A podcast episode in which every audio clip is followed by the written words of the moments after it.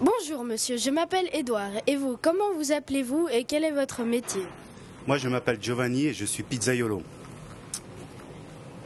Pourquoi est-ce que vous avez choisi Pizzaiolo Bah parce que j'aimais j'aimais bien ce métier, le contact avec les gens, voilà.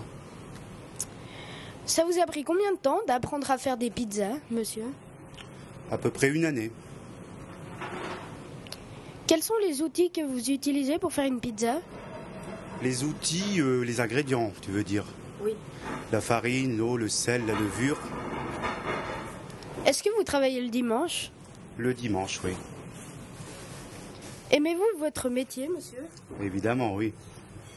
Mais- Merci pour votre participation. Au revoir.